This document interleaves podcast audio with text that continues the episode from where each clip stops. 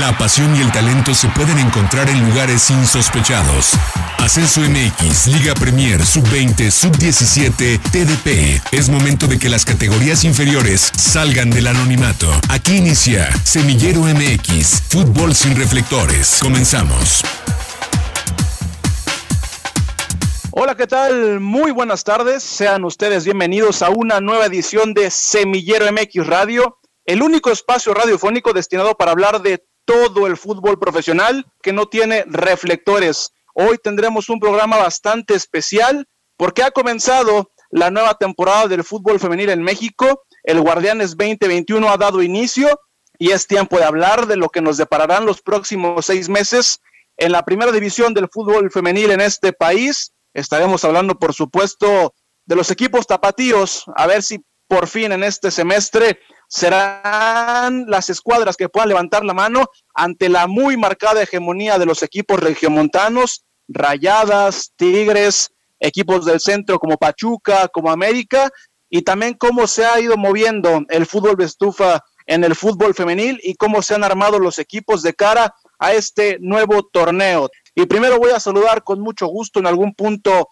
de esta zona metropolitana de Guadalajara. Arturo Benavides, bienvenido a una nueva edición de Semillero MX. Ya no mencionas, arrancó el Guardianes 2021 y arrancó de buena manera. Esto me gusta platicarlo, porque arrancar de buena manera con los equipos tapatíos siempre es buena noticia. De entrada, lo de Atlas, lo de Alison González, Leo Peñar dijo, es la mejor jugadora de la liga, la delantera de las rojinegras del Atlas, y bueno, fueron, dieron un golpe en la mesa y le ganaron a uno de los equipos también llamados Atlas, con un inicio bravísimo, ¿eh? porque este, este fin de semana estará recibiendo a las campeonas Tigres en Colomos, a ver si puede alargar esa buena racha jugando como local.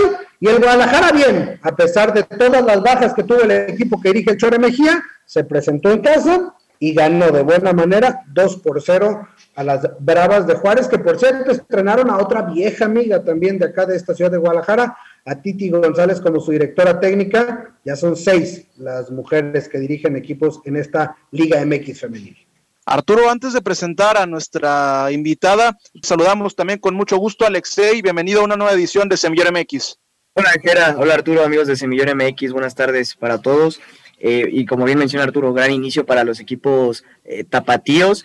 Destacar lo de Atlas, ¿no? En este mercado de fichajes de invierno que pudo mantener a, la base del equipo y en cambio Chivas que sí sufrió bajas muy importantes, tal fue el caso de, María Sánchez que parte el equipo de, Tigres y, que bueno, le da la oportunidad a, jugadoras que, que, no tenían eh, este, esta participación o que nunca en su vida habían tenido participación en el fútbol profesional femenil el equipo de Guadalajara les abre las puertas y bueno, será importante ver qué tan bien se adaptan. Por lo pronto ya dieron el primer paso y arrancaron con el pie derecho este Guardianes 2021. Y ahora sí, habiendo presentado a la alineación titular de Semillero MX Radio, saludamos con mucho gusto a Rocío Yelitza, creadora de este concepto llamado Pamboleras, un espacio bastante interesante, eh, multiplataforma para hablar del fútbol femenil y de todo lo que le puede regalar este maravilloso deporte a las mujeres. Bienvenida, Rocío, a Semillero MX Radio. Hola, ¿qué tal amigos? Pues muchas gracias por la invitación. Estoy muy contenta de estar con ustedes y creo que este tipo de espacios es muy importante para darle esa difusión que necesita la Liga MX femenil, que necesita en sí el fútbol femenil. Y repito, nuevamente muy contenta de poder estar aquí con ustedes. Rocío, antes de entrar al tema del Guardianes 2021, que nos pudieras compartir un poco de tu proyecto de Pamboleras, cómo nace, a qué, a qué se aboca, eh, quién más trabaja contigo, cuál es la esencia de este proyecto. Mira, todo este concepto inicia en 2009, cuando yo como aficionada al fútbol buscaba espacios, sobre todo en la red, dedicados a las mujeres. Lamentablemente no encontraba páginas, no encontraba grupos, no encontraba nada referente a ello. Inclusive yo veía la televisión, compraba los diarios y no me sentía identificada, ya sabes, con estos diarios deportivos tan conocidos.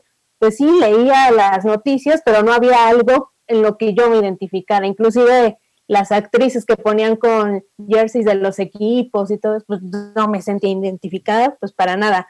Entonces así es como creo Pamboleras, una especie de diario personal donde yo relataba mis aventuras como aficionada. No sé si yo iba a buscar el autógrafo, mi ídolo es Oscar el Conejo Pérez, entonces el día que lo pude conocer, relaté eso en el blog. Eh, también, por ejemplo, los partidos a los que yo iba, lo que vivía yo como mujer o con mis amigas, la gente que fui conociendo gracias a esta afición al fútbol. Y así fue como mucha gente, sobre todo chicas, se identificaron conmigo y nace en esa época pamboleras.blogspot.com. Y este, mucha gente se empezó a identificar conmigo, fue creciendo esto y se hablaba precisamente de las aficionadas dentro del fútbol. No se hablaba tanto de fútbol femenil porque no teníamos liga, no teníamos acceso a la información. Tal vez otras ligas en el mundo, pues sí, ya eh, se tenían su liga, pero no, no había tanta información al respecto. Y pues ya con el paso de los años, afortunadamente nació la Liga MX femenil y entonces ya pudimos compaginar la parte de cómo lo vive una aficionada, pero también ya cómo lo vive una jugadora. Y pues esto ya fue creciendo, sigue creciendo afortunadamente. Y pues bueno, ahí vamos ya, este año cumplimos 12 años ya con este Oye, Rocío, imagino que en estos 12 años, digo, la aventura debe ser magnífica porque los que estamos en este mundo de los medios de comunicación sabemos que es una carrera de más resistencia y, de estar ahí, de a veces saber que, tuviste menos visitas y que, no te leyeron tanto esta columna, pero, pero es persistencia, ¿no? Es perseverancia. Pero me imagino cómo has visto la evolución desde, he hecho el cassette para atrás, esas épocas, me imagino Maribel Domínguez, Pamela Tajonar, eh, la selección de Leo Cuellar, eh, apenas los primeros eh, indicios de tener una selección femenil, al día de hoy ver conformado una Liga MX femenil con, los 18 equipos, con sus subidas y bajadas, con sus dos equipos que dominan y, y, de la liga, pero ¿cómo has visto esta evolución del fútbol femenil en México? Mira, pues esta evolución sí es notable. He tenido la oportunidad de platicar en los últimos días con las seleccionadas del 99, nombres como Evelyn López, Andrea Rotebaum, este, Mónica Vergara, y nos decían que precisamente en esa época, como no era tan conocida, no había tanto apoyo, ellas jugaban por el simple hecho de jugar. Ya con eso eran felices. Nos decían que, les pagaban 500 pesos y ya se daban por bien servidas. Ahora ya vemos esta evolución, que ya hay procesos. Digo, la finalidad de la Liga MX femenil es ser semillero de la selección mexicana. Entonces, pues se le ve un poco de más seriedad a este proceso. Obviamente a la fecha tiene sus fallas, esta cuestión de lo laboral, de los sueldos, obviamente pues hay que seguirlo trabajando, pero pues sí, o sea, sí se ve esa distancia, ¿no? Muy marcada de lo que eran los noventas. ¿Qué te puedo decir? las chicas del 94, si nos vamos de las chicas de los setentas, ¿no? Entonces sí, esas chicas jugaban por el simple hecho de jugar, por la pasión. No digo que las de ahora no, sino que sí se ve el desarrollo y que sí, pues sí vamos creciendo. Se pidió mucho esta liga, entonces hay que aprovecharla, pero pues sí hay que ir mejorando algunos aspectos. Y entrando al tema ya de Liga MX femenil antes del Guardianes 2021, tres años después, ¿cómo la ves? ¿Cómo, cómo, has visto su, su crecimiento? Eh, el, el, lunes, sí, el lunes leía un reportaje acerca de, cómo la gente se ha ido involucrando y sobre todo las mujeres en el fútbol, cómo ya se involucran mucho más con su liga, bueno, no, es que sea una liga de mujeres de hombres, sino la liga femenil que ya también ha impactado mucho en, el género, ¿no? Sí, fíjate que los primeros torneos las mismas chicas, las mismas aficionadas me decían, es que va a jugar, no sé, gallos femenil, yo siempre voy a los partidos de gallos varonil pero no me llama la atención ir a ver mujeres, no me siento conectada con esa idea. Y si me aburro y si no sé qué, entonces les decía, pues date la oportunidad, digo, o sea, si no lo pruebas, pues cómo vas a saber si te gusta o no. Entonces años después veo que esa misma afición que dudaba al principio ya va a los estadios, poco a poco se sabe, no sé, el nombre de las jugadoras, o sea, ya se van involucrando un poco más. También es sorprendente ya ver a hombres entonces eso realmente, eh, pues te habla, familias, he visto gente de la tercera edad, o sea que se van acercando poco a poco. Y otra de las cosas que me ha llamado la atención es que la liga ya es un referente internacional. Entonces eso también es muy bueno. En algún momento eh, entrenadores de los Estados Unidos ya toman como referencia, en este caso, pues a Tigres, a Rayados, por obvias razones, pero pues ya son referencia. Una compañera periodista que vive en Israel ya me pregunta, oye, ¿cómo le fue a Tigres? Oye, ¿cómo la tabla de posiciones? Y dices, wow, o sea, hasta Israel quiere decir que sí está trascendiendo esto y espero, estoy segura que así va a ser, que se va a hablar mucho de nuestras jugadoras. Creo que ese, esa finalidad, ¿no? De ser semillero y también de que ya sean jugadoras que podamos exportar, creo que, que ahí vamos. Ahí vamos.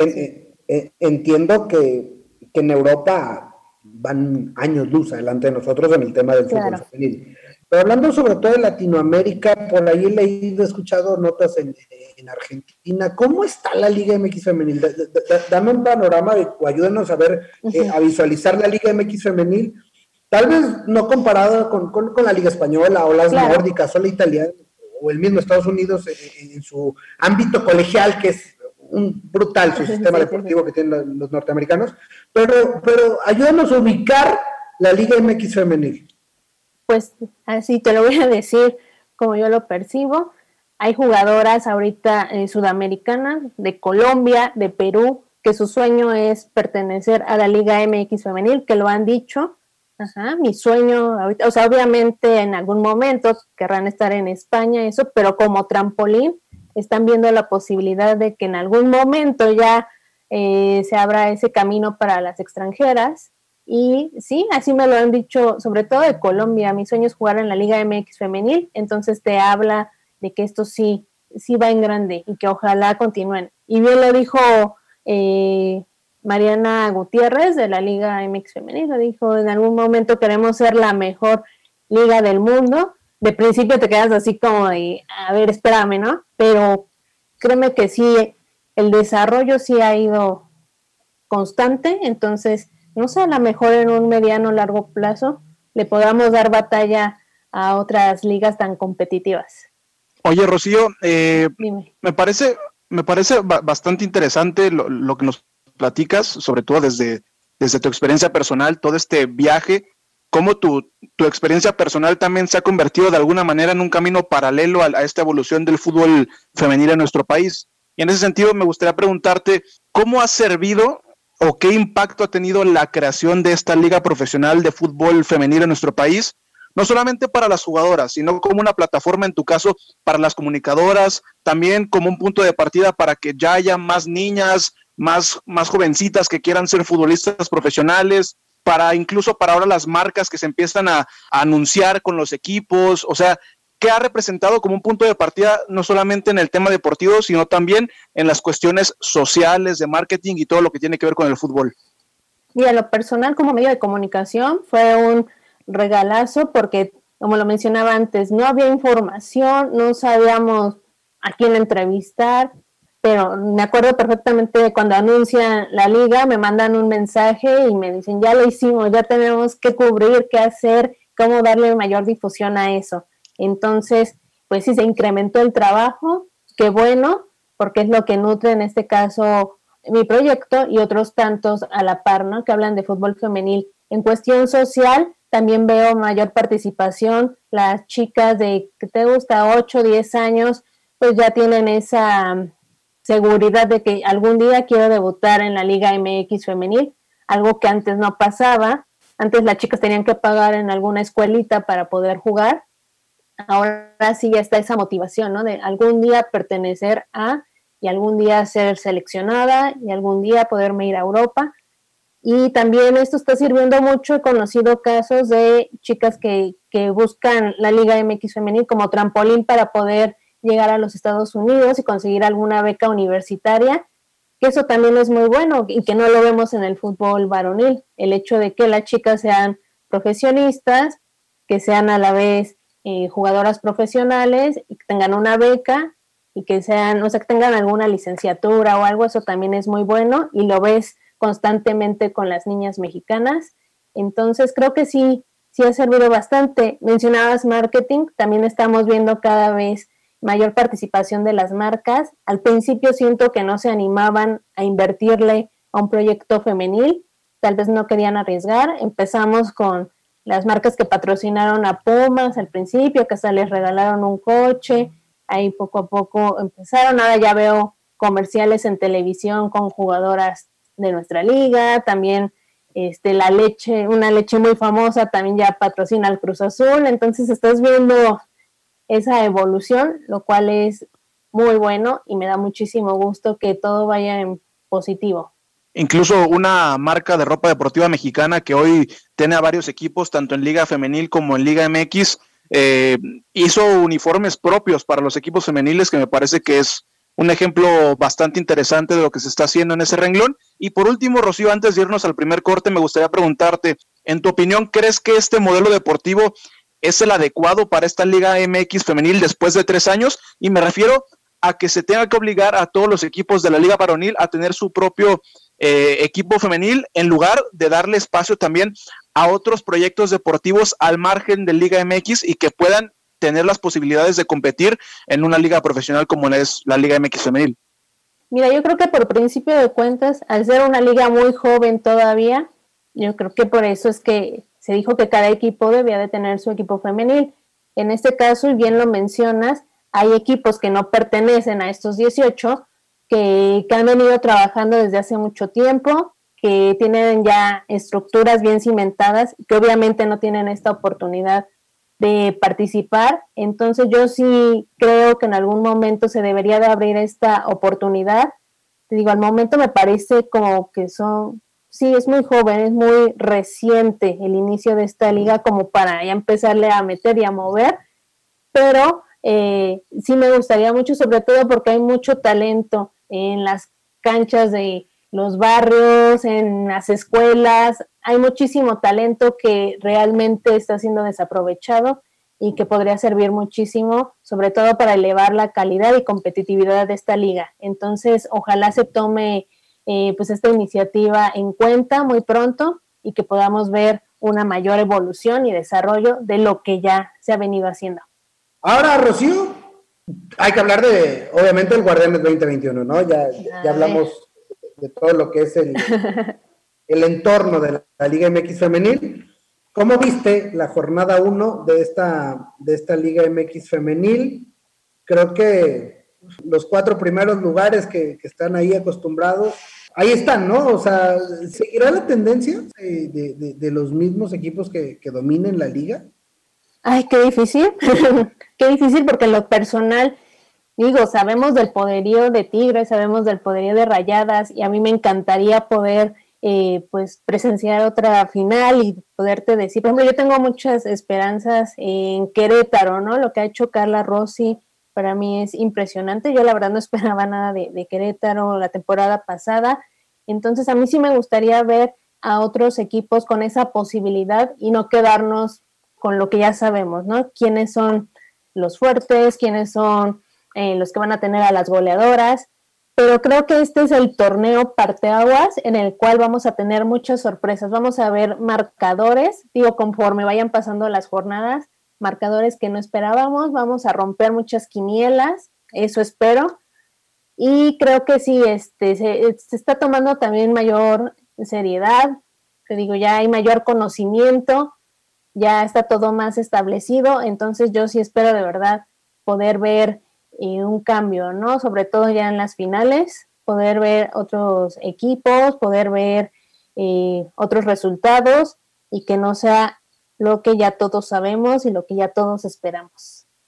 Hola, Rocío, te saluda con mucho gusto Alexey Arce. Oye, eh, hablando específicamente de, de, los equipos tapatíos, tanto Chivas y Atlas, preguntarte primero por el equipo rojiblanco. ¿Qué tanto le va a costar al cuadro del Chore Mejía el haberse eh, desecho de, figuras como, como María Sánchez y que ahora estén eh, dándole oportunidad a jugadoras que, si bien no han tenido participación en el fútbol profesional, pero que por algo están en el equipo. ¿Qué tanto le va a afectar esto al equipo rojiblanco? Pues es que ya nos tenían acostumbrados, digamos, a, que Chivas peleaba, que Chivas tenía ya cierta estructura dentro de la cancha, entonces con este cambio, yo he notado a la afición rojiblanca molesta con este tipo de cambios, eh, inclusive molesta con Nelly por este, por permitir, dicen, la salida de estas jugadoras. Entonces, este tipo de cambios, quieras o no, pues como que eso que ya tenías firme, pues como que se va a tambalear un poco. Esperemos que no, porque realmente eh, son un equipo protagonista de la Liga MX femenil, entonces, este, pero sí sorprendieron a muchos estos cambios y yo sí creo que van a, vamos a tener un torneo de sube y baja con este, estos cambios. Digo, afortunadamente iniciaron ganando. Yendo con esta tendencia de, de los equipos tapatíos, ahora preguntarte en el caso del Atlas, particularmente con Alison González, ¿qué ves más cercano? ¿El que emigre a Europa o que aparezca un equipo con poderío económico como lo es eh, Rayadas y Tigres y que, bueno, a base de, de billetazos se lleven a, a la figura de las rojinegras? Yo siento que primero se va a algún equipo norteño y de ahí ya se nos va a Europa. Así es como yo lo veo. La verdad, esta chica está para altos vuelos, está para lo grande y aprovechar esta calidad. ¿Sí? Por cierto, eh, llamó Max González a cabina y dice, Alison González para mí es mejor delantera que Katy Martínez de Tigres, tomando en cuenta los equipos en los que están. ya lo dijo Leopollar, ¿crees que consideras también eh, lo que dice Max? Pues yo creo que sí le doy la razón, ¿eh? Y es que a veces, no sé por qué nos enfrascamos en una sola jugadora Katy Martínez, Katy Martínez, y como siempre mete goles en el mismo equipo, entonces ya nos quedamos con eso tatuado. Inclusive eh, cuando el comité editorial de, la liga te ponen que elijas este, las jugadoras de la jornada, o sea, pues ya sabes que cada jornada va a estar Katy Martínez, Katy Martínez. Aquí sí eh, hay que mirar otros horizontes y creo que Alison está haciendo todo muy bien para que para que se gane ese título de la mejor jugadora de la Liga MX femenil. Rocío, yo tengo una última pregunta. Eh, hablabas en el caso de las jugadoras extranjeras, ¿no? Que te, que te comentaban que les gustaría jugar en, la Liga MX femenil. Me gustaría preguntarte, ¿qué tanto le beneficiaría o qué tanto le afectaría a la liga el que ya empezara, empezaran a incorporarse eh, jugadoras extranjeras? Para mí sigue siendo muy pronto lo creo joven, este, tal vez, no sé, unos dos, tres años que ya se pueda dar esta posibilidad. Eh, creo que va a ser positivo en su momento. Tenemos ahora, por ejemplo, una entrenadora extranjera, lo cual te permite aprender de su visión. O sea, ella viene de otra liga, viene de ser campeona del mundo, otro fútbol, entonces eso nutre, en este caso, pues al equipo al que está dirigiendo, a sus jugadoras y en el caso de que llegaran jugadoras extranjeras, creo que, sería positivo por lo mismo, porque son diferentes panoramas, perspectivas, este, que vaya poco a poco haciéndose una combinación ¿no? de entre lo que se está haciendo en México con lo que ellas traen. Tampoco eh, vamos a, abusar de traer muchísimas jugadoras extranjeras. Obviamente eso no, no le haría nada bien, sobre todo porque es difícil para las mujeres mexicanas acceder a un espacio dentro de un equipo femenil, pero eh, creo que en su momento sí sería positivo, aportaría mucho a la experiencia y te digo, para mí ahorita es muy temprano, pero esperemos que en algún futuro se pueda dar esta posibilidad. Rocío, una pregunta de mi parte. Antes de, ir despidiendo y agradeciéndote también el tiempo que le has dado a Semillero MX, te vamos a comprometer. Te quiero pedir tu campeón tu caballo negro y tu decepción para este Guardianes 2021? Me la ponen muy difícil, chicos, por lo que estábamos diciendo, que digo, no traigo nada en contra de Tigres ni de Rayadas, mis respetos, equipazos, pero digo, me gustaría mucho que otro equipo se posicionara en el primer lugar, pero, pero bueno, como ya me están comprometiendo, voy nuevamente con Tigres. En una final regia igual, 5 Yo creo que sí. Ok ya, ya me comprometieron y, se quedó grabado y todo, híjole. Este, como caballo negro, vamos con, yo creo que Pumas y yo creo que mi decepción va a ser San Luis. Bueno, pues ahí están eh, los pronósticos de Rocío. Sigan por favor a Pamboleras para estar bien pendientes de todo lo que sucede alrededor de la Liga MX femenil, que ha ido dando pasos importantes. Creo que para este Guardianes 2021 el tema de, las mujeres entrenadoras, ¿no? Ya, lo Claro. Eh, Bravas de Juárez con Diti González, León con Scarlett Anaya, lo que hizo Carlita Rossi espectacular. Wow, sí. Con Querétaro Femenil, sumado, bueno, a, los que ya conocemos que tienen más tiempo, como el caso de Ileana Dávila, el caso de Fabiana Vargas, etcétera, etcétera. Pero bueno, ahí está la Liga MX Femenil dando pausa a, gigantados para que, para que la, la sigamos todos de cerca porque depende de uno, ¿no? Como aficionado, que también la Liga MX Femenil pueda seguir creciendo en este ámbito y que no tengamos que abrir los periódicos y siempre ver lo mismo, lo mismo y lo mismo. Podamos tener espacios de Liga MX Femenil. Gracias, Rocío. No, a ustedes gracias y si no se animan a ver fútbol femenil, a la gente que nos escucha, de verdad denle la oportunidad. Se van a divertir bastante y van a ver buen fútbol. Ahí estuvo la plática con Rocío Yelitza, de Pamboleras MX, pues hablando y cerrando este tema de la Liga MX femenil, pues simplemente comentarios finales. Que me quedo con un par de cuestiones. La primera con el punto social, que creo que es el alma, no solamente de, del proyecto de, de, nuestra invitada, que es Pambolera, sino también de Semillero MX y de todo lo que hay detrás, que son estas categorías profesionales, más allá de la primera división, que están compuestas de eso, ¿no? De, de deseo, de sueños, de, la gente que está involucrada y cómo eso ha hecho, en un ejercicio de retrospectiva, ha hecho crecer a la liga, más allá de, todos los puntos de mejora que, los tiene, los temas de, salarios, de equidad, de condiciones laborales, pero en un punto paralelo a esto, creo que hay muchos puntos de avance y muchos puntos a resaltar en estos primeros tres años de la, de la Liga MX femenil y me quedo no solamente con el tema de las jugadoras, lo que platicábamos con, con la invitada, que era que ha servido también como plataforma para todos los involucrados que hay alrededor del fútbol, en este caso el fútbol femenil,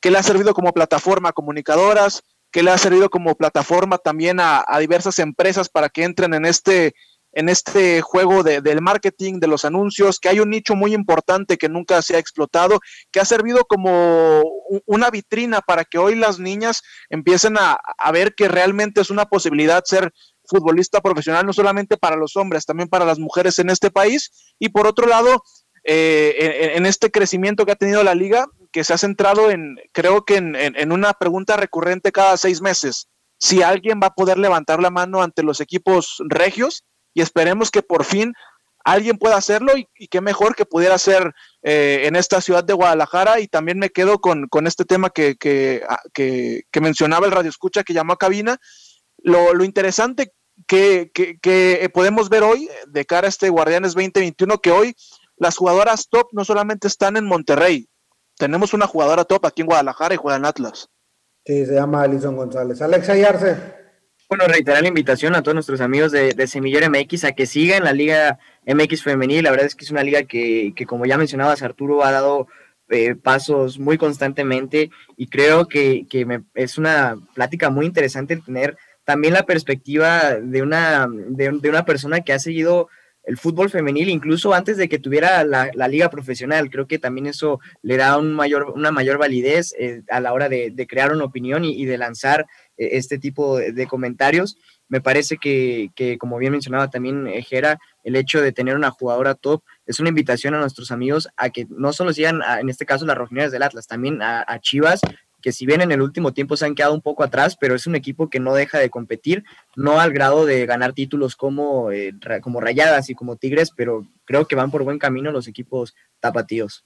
Ahí está entonces nuestro capítulo del día de hoy de Liga MX Femenil. Yo soy Arturo Benavides, esto fue Semillero MX, pásela muy bien, hasta la próxima. Gracias por acompañarnos. La próxima semana regresamos para seguir conduciendo el balón por las canchas de las divisiones inferiores del fútbol mexicano, aquí en Semillero MX.